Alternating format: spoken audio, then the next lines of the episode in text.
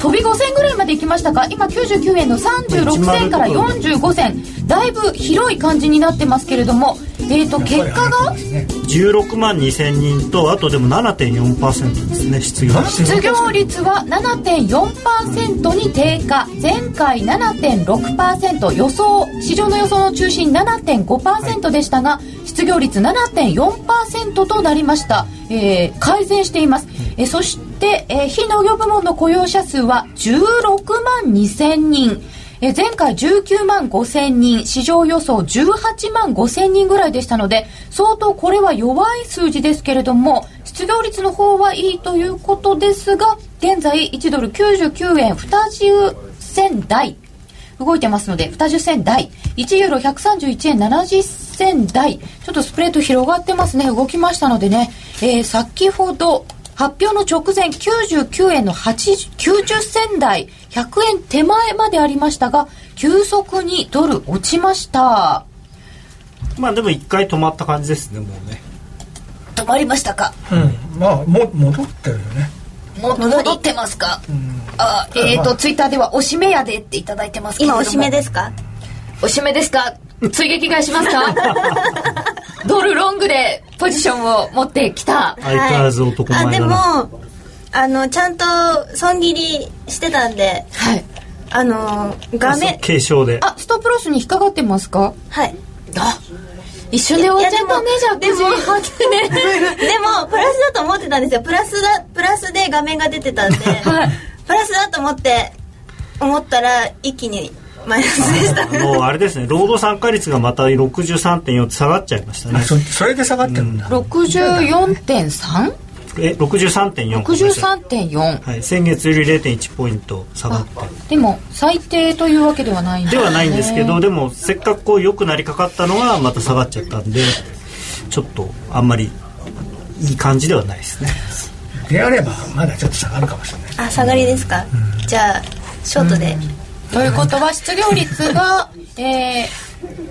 7.4%という改善のような数字だけれども労働参加率が落ちているのであんまり交換できないかもしれないということですね。と16万2000人の増加というのがちょっと響くでしょうか。えー、予想18.5万のところ16.2万でドル円がえー、発表の直前に100円手前まであったものが99円飛び台までありました。もう立派にバルスでしょ。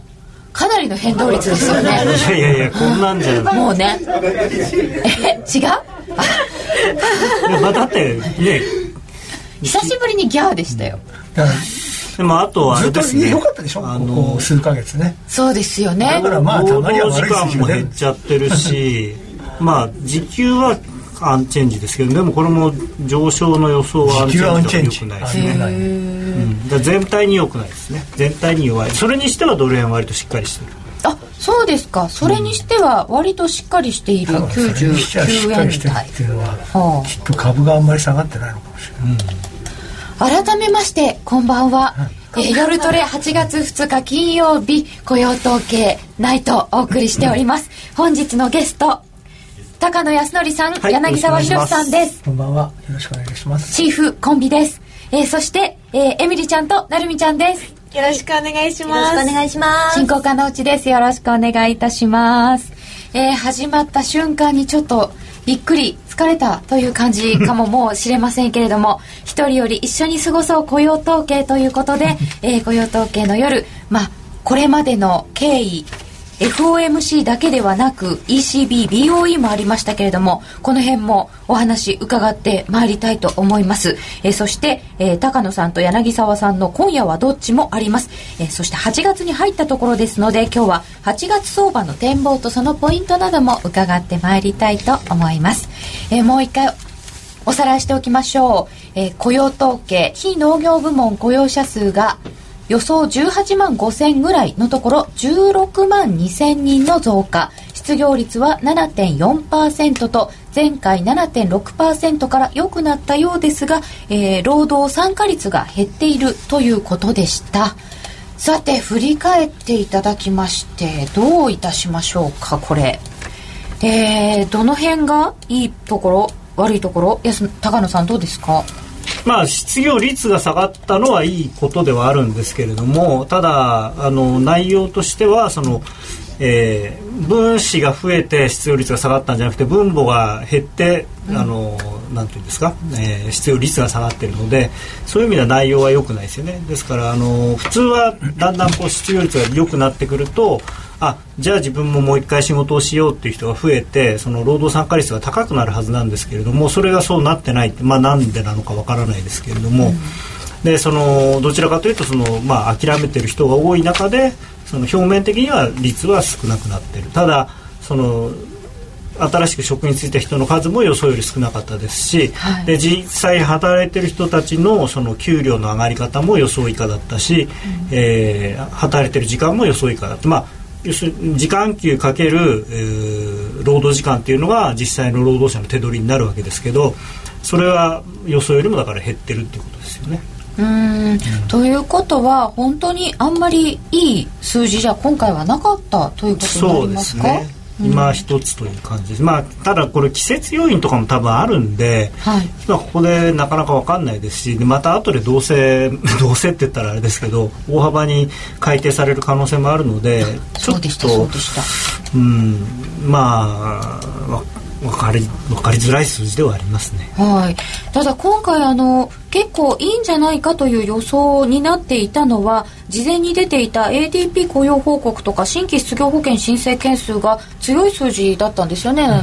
なんか、ね、なかなかえっ、ー、と5年ぶりの低水準とか、まあ、失業保険申請件数は昨日発表になったやつっていうのは、うん、あの今回の統計と関係ないんですよ。その前の週のやつが関係あるんですね。それを考えたらまあ別に驚く数字ではないということになります。えっとまあ、やっぱり、まあ、失業率下がったけれども、まあ、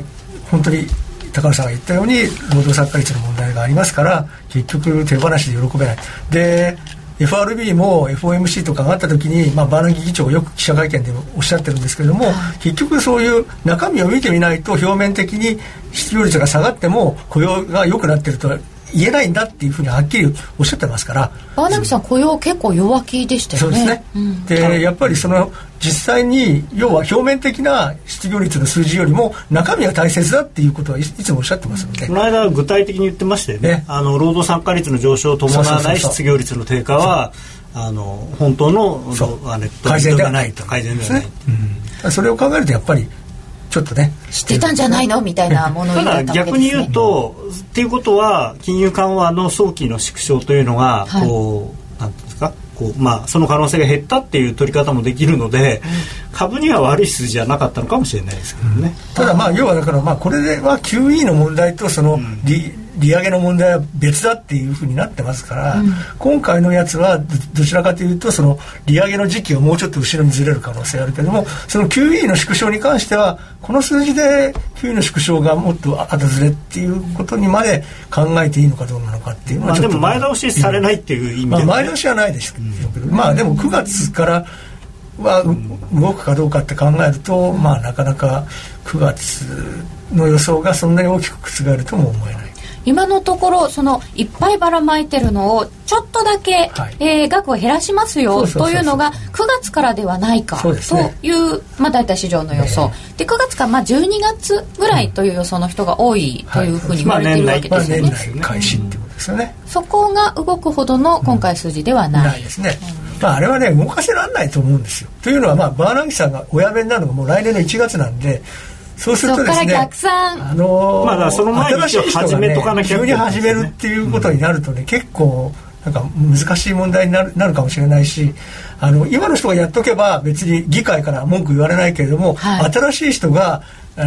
やるってことになるとその前の承認の時に揉める可能性が出てきちゃう。あまた議会でねいろいろ言われたりすると。まあでも誰誰っていうかどっちになるかによってもだいぶ変わりますけれどもね。どっちですか、えー、ちょっとその話は長くなりそうなんですけど 出てきちゃったので知っちゃいます？その前にあの、はい、FOMC の振り返りなんかも入れていただきましょうか、うん、ちょっと今えっ、ー、と前月分も見ておきましょうね。今回16万2000人の増加ですけれども、えー、前月分が6月分が18万8000なので19万5000から下方修正ですね。で5月分が17万6000に変わってます。え5月分17万6000ですから19万5000から随分減ってます下方修正ですね。これダメですね。7月の頃下方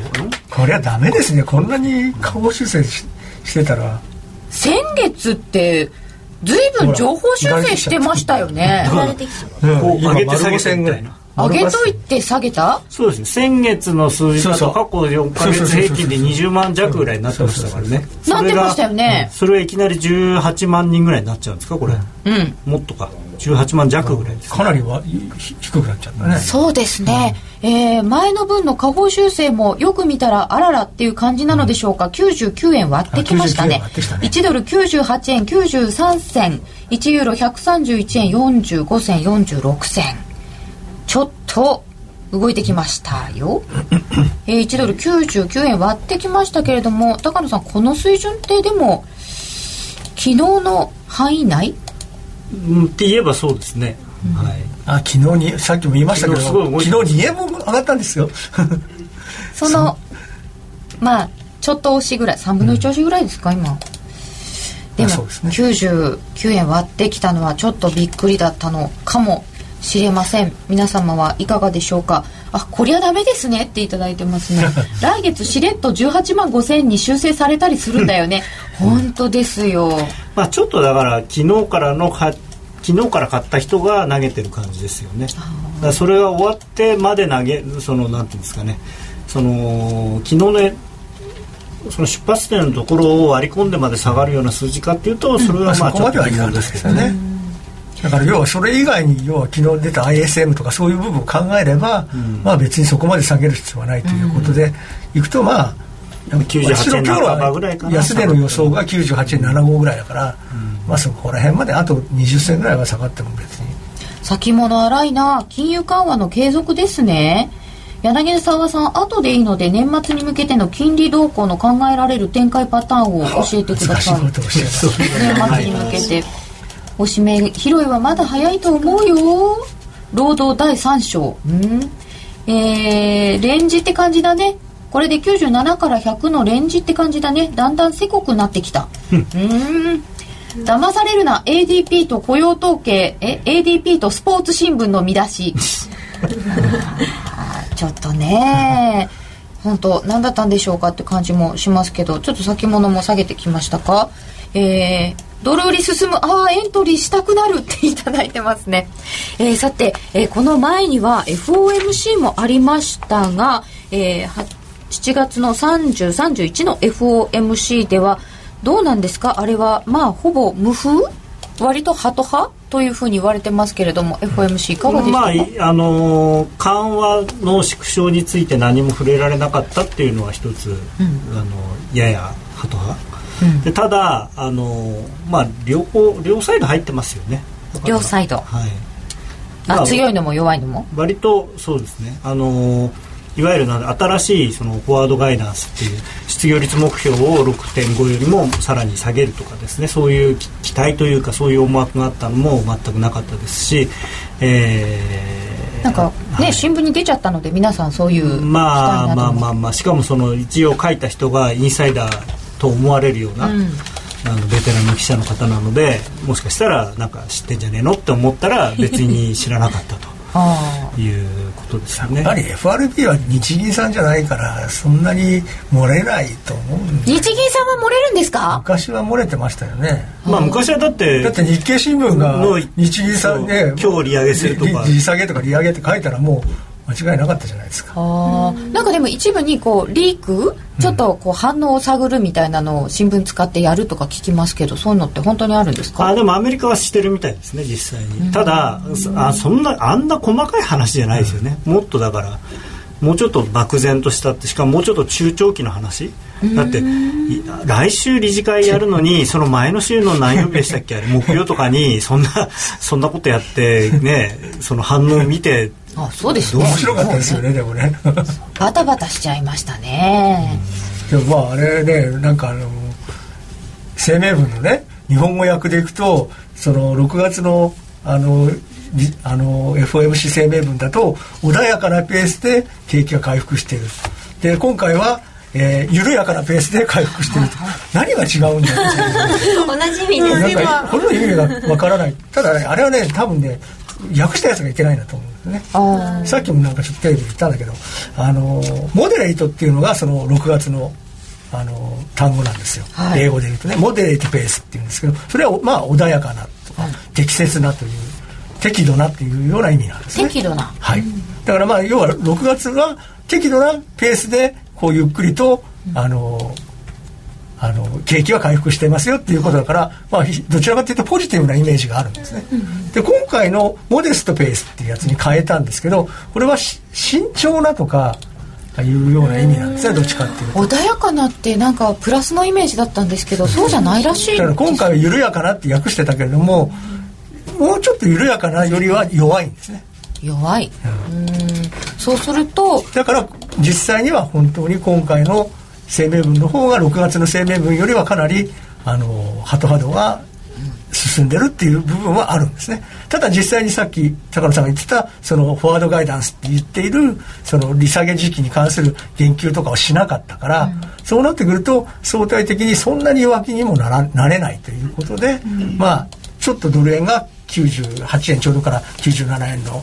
60銭ぐらいまでシュッと下がって終わりっていうそんなイメージですかね。あんまり大きなドル円に動きはありませんでした、はい、ということになるでしょうか、はい、そして、えー、まあ今回その FOMC が出てくる前にいろんな人が 次の、ねうん、お議長になるんだろうという話が盛り上がってしまいまして、はい、おどうなるんですか？バーナンキさんの後。バーナンキおじさん1月で任期が終わるんだそうなんですよ、そうみたいですね。で次は誰だというテレビではサマーズさんのおは名前が出てきてますけど。サマーズさんね。でも先週伺った時に女性蔑視発言があって大学の学長さん辞めさせられたりあんまり評判がよろしくない。まあそうなんですよね。ただなんかオバマさんがサマーズさんが大好きなの。まあ好きっていうかまあ知ってる。いやいやだって過去要はなんか経済諮問委員会かなんかの委員長かなんかさややらせてるんですよ、ね、だから要は結構オバマさんはサマーズさんにしたい、ただ周りはみんな嫌がってるというところで。イエレンさんとはなんかほとんど会ったことないらしいんですよ和田さん。があそうなんですか。イエレンさんのこと知らないらしい。でもそういうことで決めていいのかっていう。それがきき、ね、基準になっちゃうのかな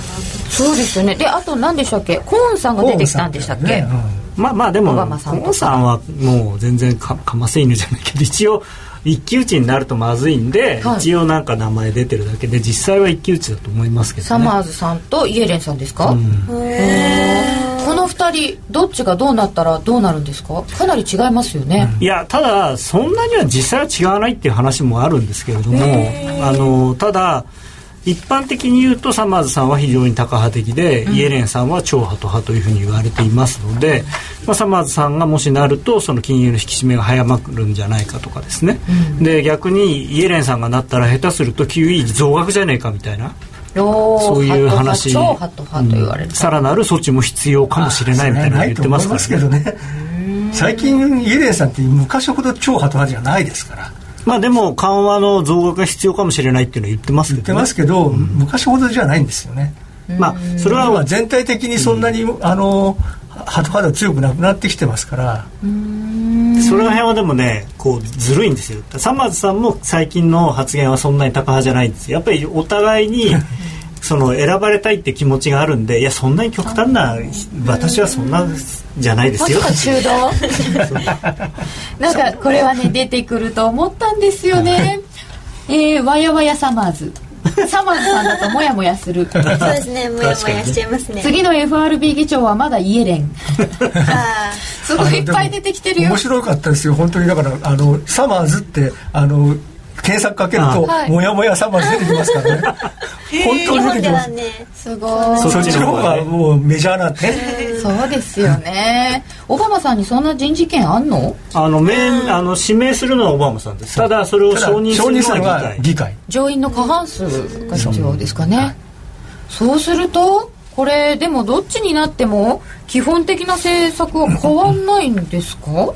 まあただやっぱりサマーズさんの方が強引な人なんですよね。だからサマーズさんがなったら多分利,、利上げが早まると思いますね、それはそう今今の感じだとバーナンキさんがもしもそのまま続けてると仮定すればですよ、はい、か、まあ、イエレンさんになるとすれば、まあ、2015年までは利上げはない、うん、それはもう今言ってるからもう絶対ない、うん、でもそれをこの間のウォール・ストリート・ジャーナルの記事みたいにその基準を6.5%から6.6%下げるとか下げないとか言い始めるとそうすると2015年の半ばとか下手すると2016年に近いところまで利上げできない状況になっちゃうかもしれない。でももしかサマーズさんがななるとすればそそれをそのフォワードガイダンスは変えないでしょうから、そうすると2015年の初頭っていう今までのやつは生きちゃうしもしかしたらその 6.5%6.6% 下げるって話はやめちゃうかもしれないでしょ？そうですね。それ観測出てるだけですもんね、うん、ただなんかねサマーズさんったら財務長官の時もあんまりいいイメージがないんですよね。この人嫌いなんで。嫌いじゃないんです。僕はあの人のことはすごい人だなと思ってるんですけど なんかね表舞台に出てくるとあんまりいい感じじゃないっていう。財務長官の時には何かやってますね、うん、なんかね、日本に対してはあんまり良くなかったね。ああそうですであとはその特定の金融機関と非常に結びつきが強いい今もだから結局サマンさんがダメだって言ってる人は、なんかシティシティの顧問やってお金かなんかで、あの契約をしてるんですね。あとヘッジファンドかなんかとも契約があるとかって話で、そのあたりがねやっぱり議会からはちょっとなんかこう、クエスチョンマークをつけさせてる、つけられてるっていうことはあるんでしょうかね。まだそうするとしばらくかかるんですか？これいつ頃決まりますか？まあでも1月末にはあれするわけですから普通に考えると10月か、ね、10月に決まったんですよ、うん、10月、うん、だから今回も多分10月ぐらい10月の頭に決まると思います。秋ぐらい。あそうすると今回非常に注目されているのが9月の FOMC、はい、これが1718で,、でその次が10月の2930なので、うん、この間ぐらい、に出てくる感じ。まあただ決めようと思って決まんなくてもしかしたら後ずれするかもしれないですけどね、はい、そうですよね。議会で揉めるかもしれないし、ね、多分ね今ねオバマさんのねあの支持率がね暴落してるんですよ。暴落？もうねもう40%ぐらいまで下がってるでだから要はもうオバマさんの意見よりは周りの意見の方がもしかしたら通るかもしれない。そうするとイエレンさんそうするとだから案外イエレンさんで。イエレンさんだとそんなにあの議会の反対がない早い時期決まるかもしれない、うん、さっさと決まるかもしれないですね。株の人たち的にはあのジャネットさんがいいって言ってるみたいですよね、ねはい、やっぱり顔が長くしてもらった方が株価にとってはプラスですよね。うん。ということでサマーズになったらブラックマンデー級のショックがあると言ってる人がいる。あそれは大変だ。えっ、ー、とよく思わない人が TC コアデフレーターが予想以上緩和継続はインフレが低いから雇用統計よりインフレ上昇が緩和縮小にとってプラス材料だと思う。あ今日いろいろ出てるんですよね他にもね、はい、ということで現在はドル円が99円11銭近辺。1ユーロ131円49銭50銭。ユーロドル1.326667ドル円ちょっと戻ってきましたね。これ大体99円割れのところで一旦止まりましたか？ちょっとホットですか？おしめはいつかなって。そうですね。次はそれを待たないといけませんかね。あかかおしめが考えていやおしめ。したら98円だけもう入ったら買ってみたらいい。あはい98円。いやあのツイッターに書いてあったのではい。おしめ買い。参考に。参考にさせていただいてます、はい、そして FOMC も終わりましたが ECB、BOE、えー、金融政策決定会合いっぱいあったんですね。ECB も BOE も金利は据え置きとなっていますが、えー、ECB そしてドラギ総裁の発言などはいかがでしたか高野さん、まあ、ドラギさんも前回と基本的に変わらなかったので、うん、あのであとえー、利下げについての協議をしなかったっていうのがちょっとまあ今回は目新しいというか、うん、利下げの協議をしなかった。しなかった。追加利下げもしなくてもいいんですよ。いいですか、まあ、ヨーロッパはなんとなくいい。あのもともとほらねこ今年の終わりぐらいから来年にかけては景気が少しずつ持ち直していくっていうのはドラギさんの意見だから、で実際にそれを裏付けるような指標がちょろちょろ出始めてるんで。ということは、はい、まあそんなに無理しなくっても景気は下支えマイナス金利なんかにしたくないですからね、うん、それはだって中央銀行としては嫌でしょ。うマイナス金利。金利、うん、まあ実験になっちゃいますからね。そうそうそうそう。ですね。ここまでまあそんな話もあったけれどもそれがないといったところでユーロそんなに買うわけでもないんですかね？でもこの間買ったじゃないですか。だからそのちょっと、まあ、いいとこまで上がって1.33とこまでバーって上がって、うん、でもやっぱり1.33だってね、やっぱり無理ですね。無理ですか？やっぱりそれ以上は無理。とユーロドルでいうと今1.32の73ぐらいですけれどもこれどうですか？今後見ると。ユーロはねまあレンジ取引がまだまだ続くと思うんですよ、残念ながら暴落はまだ先でしょうね。おお残念ながら。ユーロドルこう行ったり来たり今ちょっと上の方ですか？レンジの、うん、まあそうですね。もうそれはもう間違いないと思います、うん、で、えー、イギリスもお緩和の規模も維持。フォワードガイダンスは出なかった。フォワードガイダンスは来週でインフレレポートっていうのを出すんで、はいはい、そこで一緒に出すとかいうことなんですもともとそういう話なんで、でだから今回は声明文も出さなかったんですね。うん。で最近ポンド動いてますよね。これどういう感じですか？ポンド円がね今ですね152円の27銭。152円ぐらい、まあ、今日はなんか行ったり来たりですけどね。動いてないですか？今151円20銭ぐらい、うん、あそうでもないのか、うん、なんかポンド動いてるなと思ってまあ本当はポンド円はあんまり動いてないよね。いやポンドルケーブル。ポンドルポンド円はでも綺麗にあのダブルボトムつけて跳ね返ってるっていう。うんうん、うん、それだけかな？みたいなはい。ということでこの辺は一応復習終わりということですがやっぱり ECBBOE はそんなに盛り上がらない話ということにまあ来週のだからそのインフレレポートでフォワードガイナンスどういうのを出してくるのかっていうのはちょっと、まあ、楽しみといえば楽しみですよね。ちょっと楽しみ、うん、はい。えー、ツイッターで頂いております5ドルは？あそうだね。高野チルドレンのみんなドルストレート売ろうぜユーロ売りたいけどまだ。最近ユーロ買ってる人は同時に5ドル売ってる感じ。王子です。王子王子。もう売るなら王子。ああ王子好きな人がここにもいます、うん、はい、好きですね、ね好きですよね。他のやつ結構上がってますけど順調に下がってる感じが。5ドルドルで見ますとどうなってますか。今5ドルドル5ドル円で見てます5ドルドルで見てますエミリちゃんは？はい私はいつも5ドルドルです。じゃあそっちでいきましょうか。5ドルドルが0.892426となってますね。えー、なんか何年ぶりとかって読みましたけれども記事ありましたけれども。5ドルドルこれまだ下げますか？うん、うん、あら。これ下値5ドル円で考えてて僕はもう85円は時間の無駄だと思って5ドル円で見て85円が時間の問題、うん、現在が88円の半ば、うん、85円85円までいきますか、うん、結構下ありますかね。えー、っと高野さんは5ドルどうですか？そうですね。ちょっとまあ切れちゃったんで、うん、もう少し下がるかもしれない、ね、切れちゃった。どのラインを？あの前回の安値の89円とこ90円か。そこは一回ホールドするのかなと思ってたんで。止まりませんでしたってことですか、はい、残念でした。ちょちょっとなんかこじこじしましたよね90円のとこで。そうですね。あのそうだ。前回その88円の90ぐらいですか、うん、そこが一旦あのー、当面の底になるのかなと思ったんですよこれだけみんなあの悪いニュースばっかりなんで、はい。うん、そういう時は逆に買いたいなっていうのがあの へそ曲がりだ私のでもそれはダメでしたね。なるほど。でもまあそういう時ありますよね。だいぶ上がったじゃないですか。93円ぐらいいやい。や93円ぐらいじゃまだダメなんですよ。ダメなんですか。95円からそれがそこまであやってもんじゃないんですか。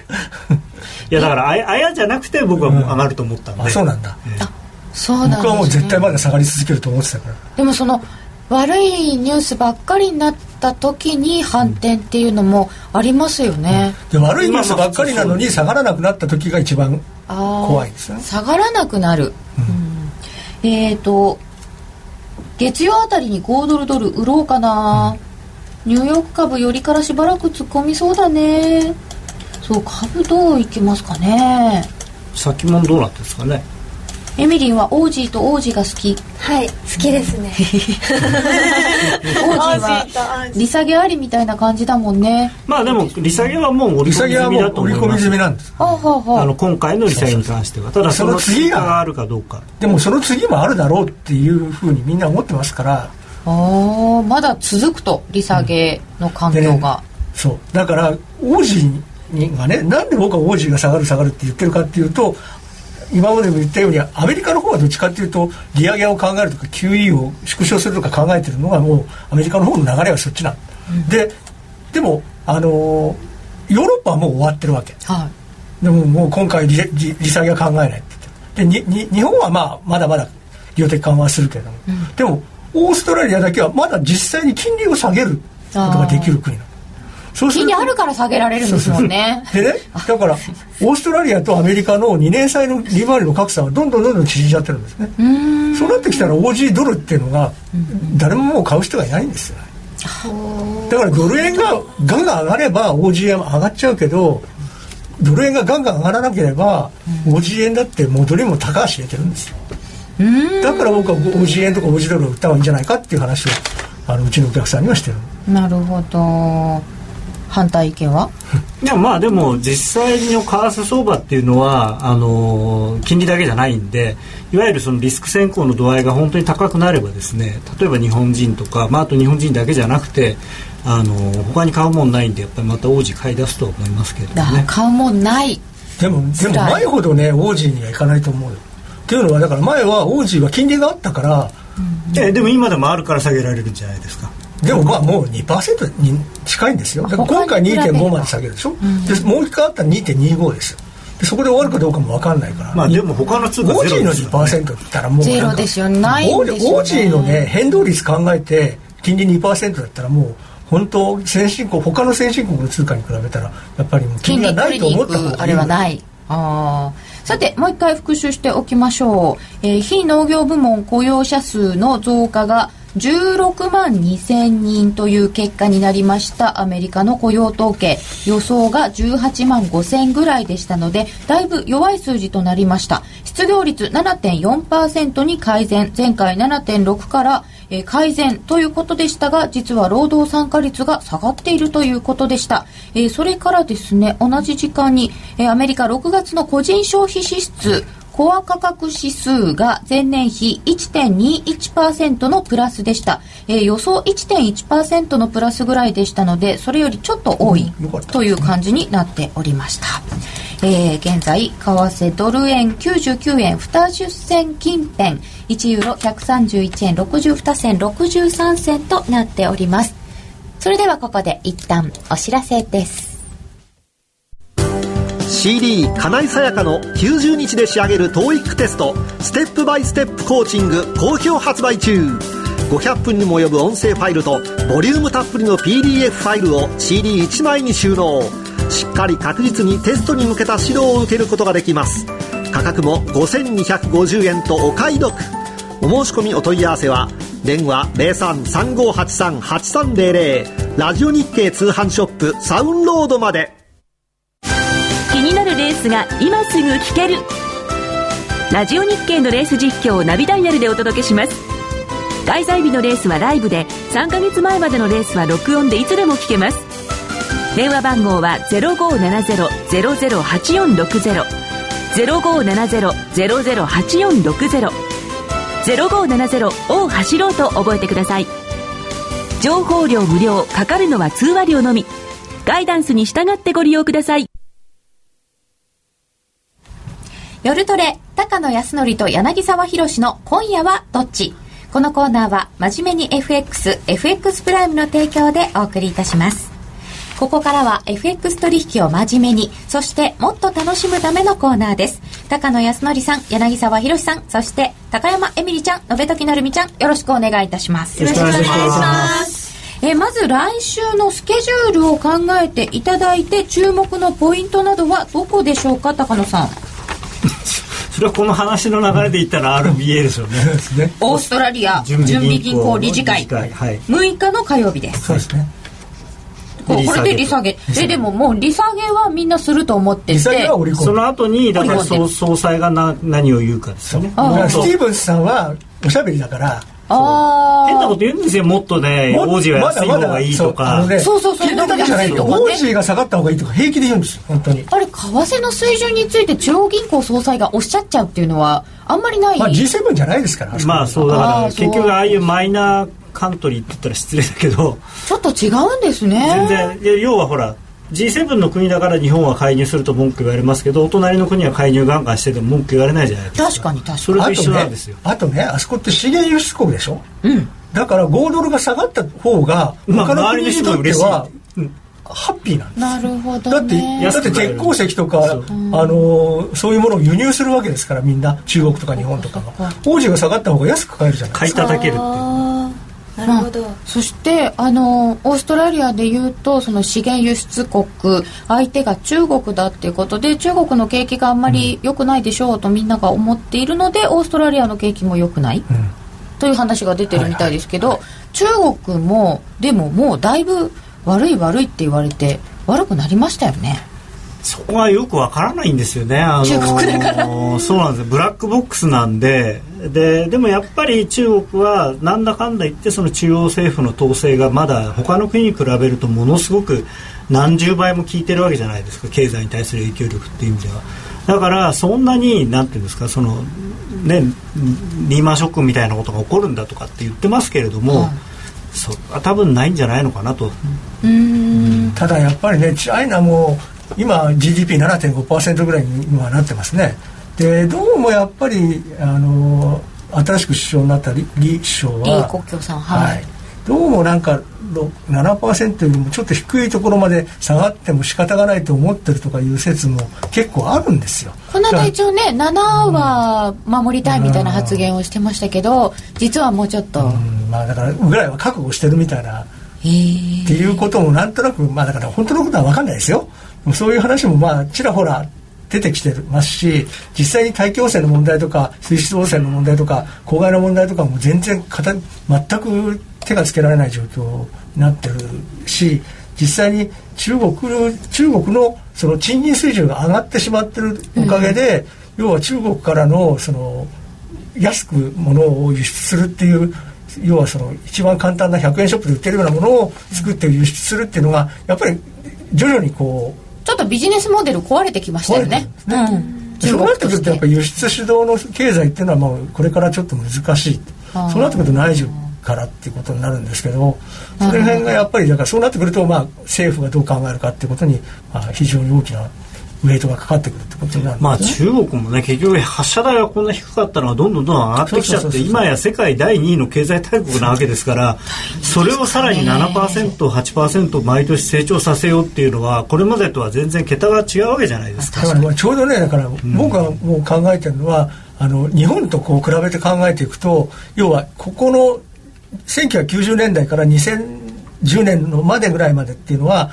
ちょうど日本でいうと高度経済成長だから、はい、1960年代から1970年ぐらいまでの期間に当たるわけ、うん、そうするとところがちょうど昭和40年っていう時に日本でも金融危機があったんですね。で山一証券っていう証券会社が一回潰れかけた、はい、それで田中角栄さんがあの大蔵大臣だったんですけどその時に特有日銀特有っていうのをさせたりとかしてそういう事件があったんですねだからあの時が日本もこう高度成長がこう来てて順調に来てた時に初めてこうバーンと株が下がってですね、あの大騒ぎになったっていう時期だったんです。でそういうことが多分中国でもそろそろ起こるだろうと思っていると、やっぱりまあ株は一回あったんですけどね 2000, 2000年代のあの前半というか半ばぐらいの時あったんですけど、はい、もう一度ですねやっぱり今度は成長率がやっぱり鈍化するあの時期に、あのかかってきたのかなっていうね。それ5ドルってまだ影響受けますかね？うんまああのでも中国だけじゃないですからね、あのー、新興国輸出、うん、はい。ということで5ドル円は、えーと、現在88円の半ばえーと49銭ぐらい。まし動いてないね。ということになっております、まあ、でも中国そしたらまだこれからバブルがあるじゃないですか。これから だって日本の歴史を、まあ、だから要するに割と日本よりも短く繰り返してるだから。もうちょっと後ですよだからバブルがあるでももうすでに土地に関してはもう相当なバブルになっちゃってるから。いやでも日本だって昭和20年代から多分40年ぐらいまで知らないですけどよく、ものすごく上がったのがさらにもう一回ガーッと上がってるわけじゃないですか。ごめん。なんで話があさっての方向に行ってるの？ごめん。私が中国振っちゃったからで すえー、オーストラリア準備銀行理事会が6日の火曜日にあります。その他の注目はあんまり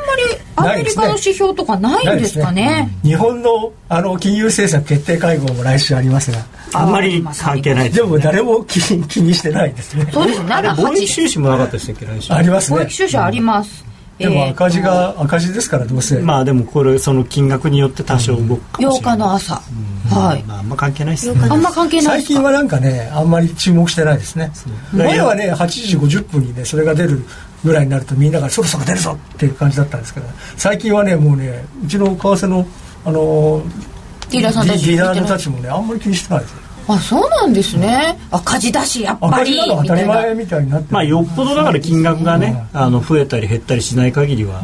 まあ、あれは安定した赤字だ基調済みなのか基調前なのかどっちを見るかによっても違ってくるから。季節調整、うん、そういうのがあるとねみんなねなんかディーラーよくわかんないですよだって一瞬で反応するのによくわかんないですよね。ということは来週はあまり大きな、えー、ものがオーストラリア以外はないという州だとすると相場見通しとしてはどうでしょうか？株次第って。株次第？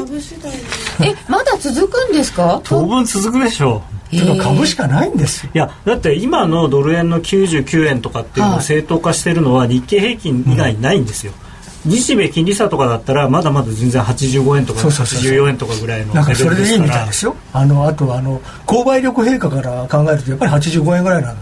だから日経平均のおかげでここのこれを保ってるだけなんで、アベノミクス期待っていうのがかさ上げしてる部分がまあ約10円ぐらい15円から10円123円はある日経平均いくらでドル円いくらっていうのはなんか相関性あるんですか？めめちゃめちゃありますね、え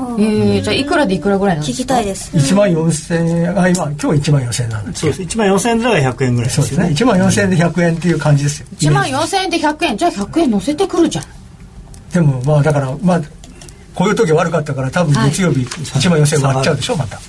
でも米株はこれ受けてどうなんですかね？この雇用統計受けて。ああ今米株受けて日本株動かないのか。今ねそう。いやでもねニューヨークだと日経平均の先物全然動きが違うんですよ、最近、うん、でもね日経平均の方がね先行指標になってる。日経平均が先行指標になってる、うん、まあボラティリティが全然違いますから,、ね、日経が買われるとねその日の夜はねニューヨークで上がる。日経が下がるとなんかね上がらない、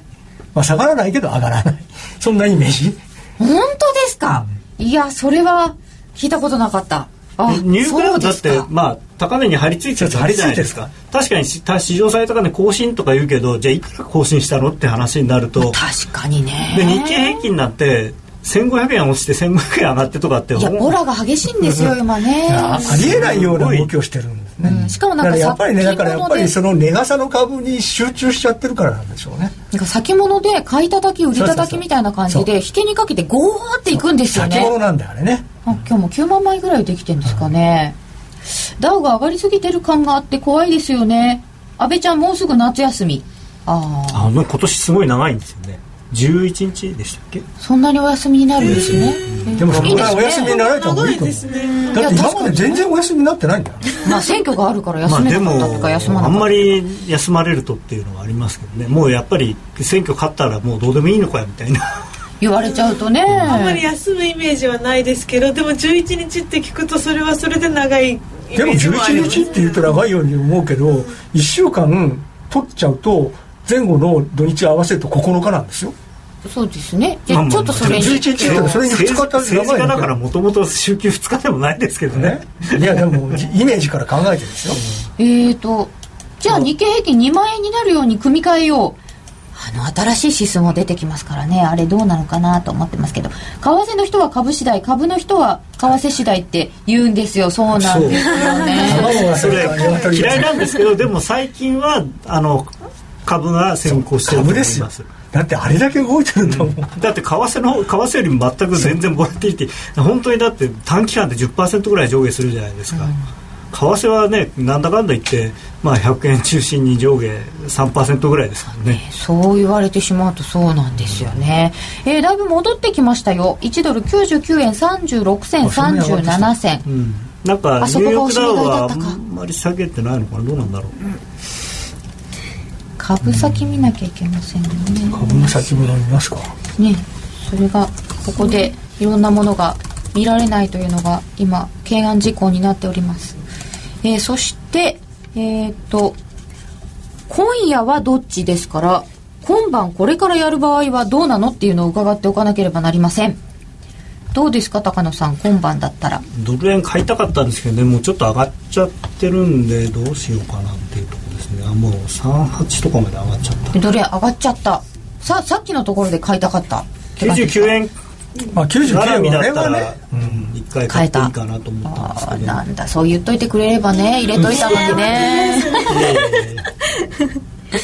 えー、じゃあこれちょっと戻ってきちゃってるのでこっから上は買いにくいですか？まあでも5丸ぐらいといていいんじゃないですか。売りじゃないの売りですか、うん、5丸ぐらい超えたら売りぐらい5丸ぐらいだって売りじゃないかと思うんだけど。柳沢案は99円の5丸超えたぐらいだったら逆に売り。売り。高野さんはどうしましょうか？ユーロでいきますか？そうですねちょっと。5ドルいきますか？いや、えー、その間に見てみるとダウ先あえっ、ー、と1万5520ぐらいですかね。ちょっと下がってますよね。えー、であ225の先物が140円ぐらい下がってますよ。シンガポールも145円下がってますね。225の先物は下げてます。そりゃそうでしょうね。まあでもそんなに下がってないよね。よね。もう本当にでも今までだったら140円とか動いてたら結構びっくりしたんですけど今日の日中が430円動いてますのでまあまあ300円ぐらい動かないと動いた気しないですね最近ね。本当ですか？もう普通は300円動いてたらお腹壊してましたよ。あの200円高とか200円安とかになっても為替が動かない、ね、だって午前中200円高だったのに5番終わったら300円安とかよくあるじゃないですかよくあっちゃ困りますよ でも実際よくあるじゃないですか最近は。本当ですね。困りましたよね。最近でもねここのところなんか一方向だよね。その上がって下がるんじゃなくて、上がり始めたらそのままいっちゃう。下がり始めたらそのまま下がるみたいなね。そのまんまいく感じです、えー、で、えー、高野さんの戦略は？ユーロドル売りますか。ユーロドル売りますか？はい、はい、ユーロドル売り。えっ、ー、と現在がユーロドルがえー、1.324344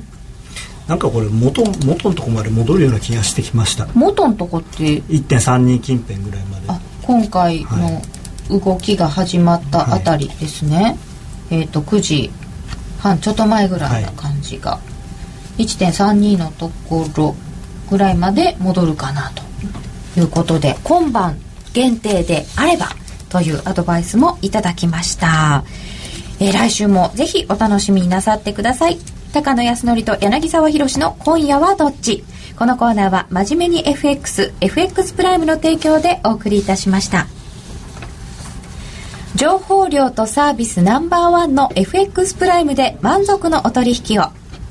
FX プライムは2013年度オリコン FX 取引の満足度ランキングにおいてサービスの充実度提供情報量情報ツールの豊富さの3つの部門でナンバーワンを獲得。きめ細かい各種セミナーや質の高いマーケット情報でトレーダーの皆様に支持されています。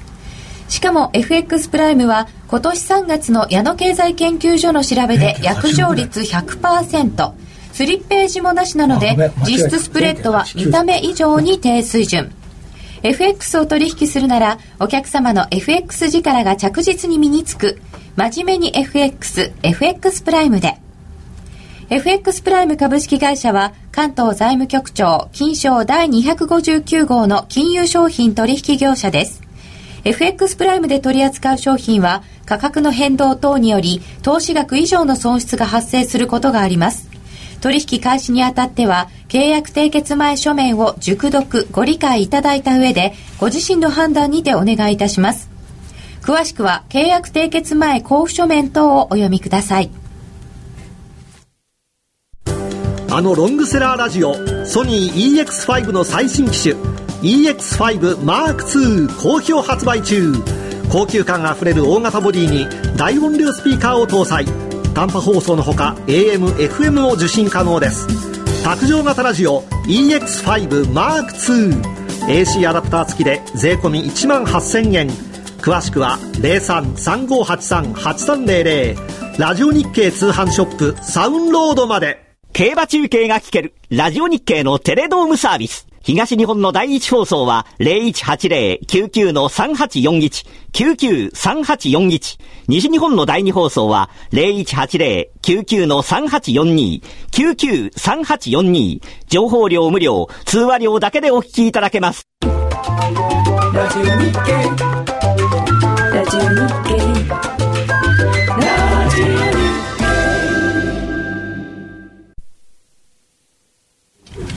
経それでは続いては8月相場の展望とそのポイントを伺ってまいりたいと思います。なんか7月末までと8月に入ってからちょっと変わったような気もするんですけど8月相場ってざっくりどうですか？高野さん。8月は円高って言うんだって聞いたんですけど、まあ、昔はそうでしたね。昔？あっていうのは、うん、あの8月っていうのはなんていうのかまあ日本だったらお盆休み。で海外だったらさっき言ったみたいにバケーションシーズンでその時にあの例えば機関投資家の人がですねわざわざその夏休みの時に新規の投資しますか？海外から資金を引き上げたりしますか？あんまりしないじゃないですか。でそうすると何が残るかっていうとそれでも貿易はずっとしてるわけですよ。でまあもちろんお盆休み少しこうあの港が暇になったりするんで多少減るかもしれないですけど、まあ、貿易の決済っていうのはこう日々行われていくのであの輸出業者の売りっていうのだけは残ってくるんですよね、うん、でそれなんでどうしてもあの売りがかさみやすい。でもしくはお盆休み前にあのその1週間分まとめて売ったりとかあるいは休み中に何かあってドルが上がった時のために売りのオーダー並べたりとかしてたんで、やっぱりここに売りのオーダーが見えてるとわざわざそこをこうチャレンジしようって人はいなくなるんで買いづらい。だから下がりやすいっていうふうに昔は言われたんです。じゃあ今そんなに貿易がなくなったかもしれないとするとちょっと違いますかね。そうですね。ただあの一つ覚えておいていいのはあの輸出企業っていうのは予約を割とするんですね。ちゃんとみんな、はい、トヨタさんとかそういうところはえー、例えば100円になったらじゃあ何億ドル売りましょうって言ってオーダー出したりするんですけどこの間もぴったりでリグわれたそうですよね。あリグって言わないか。リグじゃないですね。ヘッジ売りなんで。ね出されたそうですけど。一方そのまあ、今例えば赤字の主役になってる、まあ、本当は金額はそうじゃないんですけど話題になってるのは石油企業とか石石油とか天然ガスとかじゃないですか、はい、でああいうのの輸入をしてる会社の会社っていうのはなぜかあんまり予約しないんですよね。そちらなんでですか？予約する必要ないんですよ。あ今までなかった電力会社なんて電力会社なんてだって原料が上がったら電気代上げればいいだけなんだから、ただあともう一つはその過去は要するにディスカウントって言って先に買ってあの受け渡しを先に伸ばすと何円も安くなったんですね、うんうん、でだから得じゃないかって言ってすごく何年分も買っちゃってそしたらドルがどんどんどんどん下がっちゃってそれで大やられした会社がいっぱいあるんですよ。あの某航空会社とか。そう。まああそこはまたもっとひどいですけど、ね、あそこはディスカウントさえしなかったんでフラットワーセルっていうやつなんで。もうなんかけ決算見た時に為替でこんだけ損しましたもう悲しくなりますよね。だって100円ぐらい上で買ってましたもんね。しかも実際のレートじゃないんですもん。そう。でまあえっと、過去のそういうスキャンダルみたいのいっぱいネット見れば出てますんで石油会社はそういうのやってるんですよ割と。なのであのあんまりそういうのやんなくて日々こう中値で買ったりとかすることが多いので、はい、でだからお盆中はそういう買いが出ないんですよね。だからそう考えるとやっぱり今でもお盆期間中はちょっと上上値が重くなるのかなと思いますね。ここ13年で10 10回円高アノマリーっていただきました。そうそうそう言ってますね、まあ、それそれはでもねあ。のさっきもさっきの番組で 柳沢と2人で言ってたんですけど例えばこの20年見たらずっと基本的には円高になってるわけだから別に8月じゃなくても、ね、8月だけじゃないんですよ。確かにそうですね。さて、えー、そんな8月でございますけれども先ほどもお話を伺いましたけれども FRB 議長次期誰でしょうかみたいな話が進みつつ、うん9月の FOMC を睨みつつの8月。どんな展開を予想します？まあ、あの希望的観測としてはですね、うん、今のごたごたが収まって、まあ、アメリカは順調に回復をしているとで、まあ、おそらく9月からその緩和拡大の縮小を始めると。うん、あの緩和の縮小は始めないんですけどね。緩和拡大の縮小。拡大ペースの縮小を始める。縮小するんですね、う。ん、でそれをとまああとそれをに伴って日本はですね、えー、でそのついに有効なえー、成長戦略がですね安倍政権から打ち出されることによってですね日経平均が8月中にですか？いやまあ8月9月でそういう期待が高まって。出ます？いや出ないと思いますけどっていうか出るとか出ないとかじゃなくてちょっとまた話がずれちゃうからあれですけど多分ないんですよ。そんなものは。そんな打ち出の小槌みたいなものはまあいいんですけど、ね、でもそういうふうに期待して日経平均が上がるというお見立て、それで、まあ、ドル円が上がるんじゃないかなと希望的観測としては。イベント的には8月っていうと消費税を引き上げるかどうかを決める GDP っていうのが。結局だからその GDP はまあでも要はあの消費税絡みのやつはその二次改定値だから9月かなんかに出る二次改定値かなんかで考えるとって言ってますから。だからちょっと8月の数字に関してはあまり関係ないのかなっていう部分もあるんですよね。ただただやっぱりその消費税を上げるかどうかっていう話がずっと多分揉め続けると思うんですよ。揉め続ける。もう上げるという方で大体もうみんな覚悟はしてるんじゃないですか。3%バンと上げるのかまあ2回に分けるとかいう話も出てますよね、やっぱり少し分けるのかなっていう気もしなくもないんでそれその辺がなんなんとなくこうもやもやしてるからなかなかその株なんかもじゃあ1万5000円簡単にいけますかって言われたらちょっと難しいんじゃないかなっていう気がするんですよ、ね、消費税の話と成長戦略の話と、日銀は動きませんか、日銀は動かないでしょ。だってもう非常に自信満々ですからね。私がやったことは正しかったでしょう。見てくださいと。だからまだ見なきゃいけないんですそうすると まあ期待みたいなものがまだ続いていて株高状況が続くとご覧になっているので、うん、ドル高。まあでも103円とかぐらいだと思いますけどねとりあえず。103円ぐらい。でもじゃあ長期でまだドル買い続くってことですよね。長めで。まああの基本的な方向はそれでしょうがないんですよね、ね、金融政策が真逆ですから、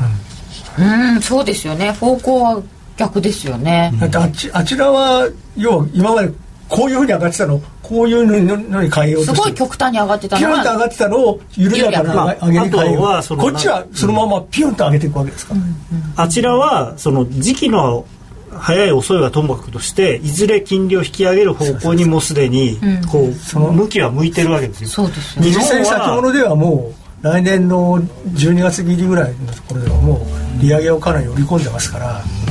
日本日本はこれから実質金利をどうやってマイナスにで安定させようかっていう。ということは8月もやっぱり、まあ、ドル買い戦略ということにはなりそうです。日本の成長戦略ないっていうのは結構ショックな話ですが、えー、さて今日は雇用統計は数字は予想をだいぶ下回りまして16万2000人の増加ということでしたえー、ドル円一旦落ちましてちょっと戻ってきましたけれども陰線出ましたね。99円の31銭32銭というところに今おります、えー、ラジオをお聞きの皆様とはそろそろお別れになりますがユーストリームこの後エミリちゃんとなるみちゃんの成果報告がありますのでお時間の許す方は延長戦にもお付き合いください。えー、ドル円99円の33銭近辺ちょっとここからどうなのでしょうか、えー、失業率